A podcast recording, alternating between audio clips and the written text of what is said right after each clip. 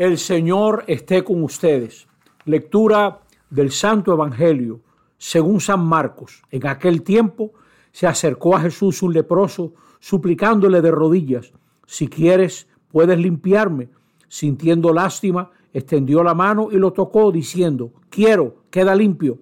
La lepra se le quitó inmediatamente y quedó limpio. Él lo despidió, encargándole severamente, no se lo digas a nadie, pero para que conste, ve a presentarte al sacerdote y ofrece por tu purificación lo que mandó Moisés. Pero cuando se fue, empezó a divulgar el hecho con grandes ponderaciones, de modo que Jesús ya no podía entrar abiertamente en ningún pueblo, se quedaba fuera en descampado, y aun así acudían a él de todas partes. Palabra del Señor. Estamos en el domingo sexto del tiempo ordinario del ciclo B, el 14 de febrero inicia la cuaresma y hoy en, este, en esta lectura encontramos a Jesús curando un leproso. En Israel el leproso era un golpeado por Dios, un castigado por Dios, por tanto un pecador que debía ser separado de la comunidad. Debía, como dice el libro del Levítico, de identificarse como impuro, vivir lejos de las ciudades. Y si se atrevía a acercarse, a veces era apedreado y podían hasta matarlo. El Levítico armó sus leyes desde prejuicios, temores y fobias. Por eso evita el contacto, pero no resuelve, no cura, no integra, no incluye. ¿Quiénes son los leprosos entre nosotros? Mucha gente pobre es mal vista porque no lucen bien, están mal vestidos, También la misma sociedad mira mal, trata duro a la muchacha embarazada sin casarse. Sabe Dios qué historia hay detrás de ese, embarazo. Hay gente que no le ha ido bien en los negocios, que ha fracasado y entonces son mal vistos. O la pobre gente que padece una adicción. La gente sin papeles, a veces extranjeros entre nosotros, que tienen malas condiciones de vida. Nuestra sociedad en eso es muy falsa. Mire, ahora viene el 14, el día de la amistad y del amor. Observe cuáles son los modelos que presenta. Mira a ver si ahí hay gente pobre, si hay un hombre que se baja de un triciclo para abrazar a sus niños y su esposa. ¿Y cuánta gente hay que se gana la vida pobremente? ¿Cuánta gente hay que trabaja poniendo blog para llevar a su casa un sustento. Esa gente no va a salir en los anuncios de tiendas elegantes.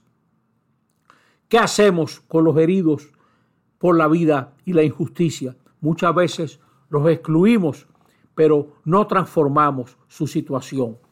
Cualquiera que diría que el amor es asunto de gente elegante y si puede ser rubio, mejor. Muchas veces se declara culpable a extranjeros entre nosotros que no tienen quien, quien les defienda. Nosotros tenemos que entrar en la actitud de Jesús. Jesús era un hombre tan compasivo que el leproso se atrevió a acercarse a él. Ojalá que los cristianos seamos gente compasiva que cualquiera con cualquier problema se pueda acercar a nosotros. Y miren a Jesús, que cruza y se atreve a tocar el leproso, explícitamente prohibido por la ley, porque no necesariamente lo legal es lo justo, no necesariamente. Señores, fue legal en los Estados Unidos excluir a los negros y era legal que tenían que centrarse en la parte de atrás de los autobuses y que no podían ir a escuelas de gente blanca y eso era legal. Y escupieron a las muchachas negras la primera vez que entraron apoyadas por el ejército en una universidad. Ahí están los videos, tanta gente que ve YouTube, mírelo, que están ahí, porque lo legal no necesariamente es lo justo. Y Jesús se atreve a expresarle a este pobre hombre su compasión tocándolo no busca la cámara, no busca, no usa al leproso para aumentar su prestigio o tener más seguidores. Locura, señores. ¿Cuánta gente hay que tiene situaciones en su vida irregulares? Sí, señor, que no, no viven de acuerdo a las normas de la sociedad o de lo que valoramos o queremos. Toda esa gente son hijos de Dios.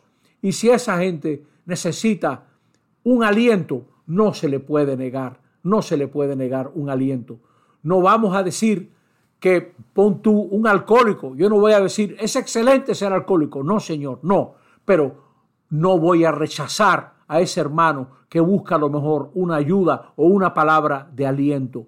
En Jesús se revela la obra del Padre. El que necesita excluir para ser bueno no es bueno. No es bueno como Jesús era bueno. No cerremos los ojos ante, tanta, ante tanto dolor y ante tanta gente que sufre.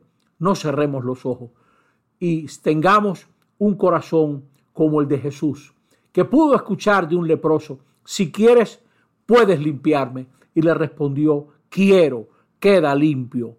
Y entonces, al hacer eso, le abrió un camino de inclusión.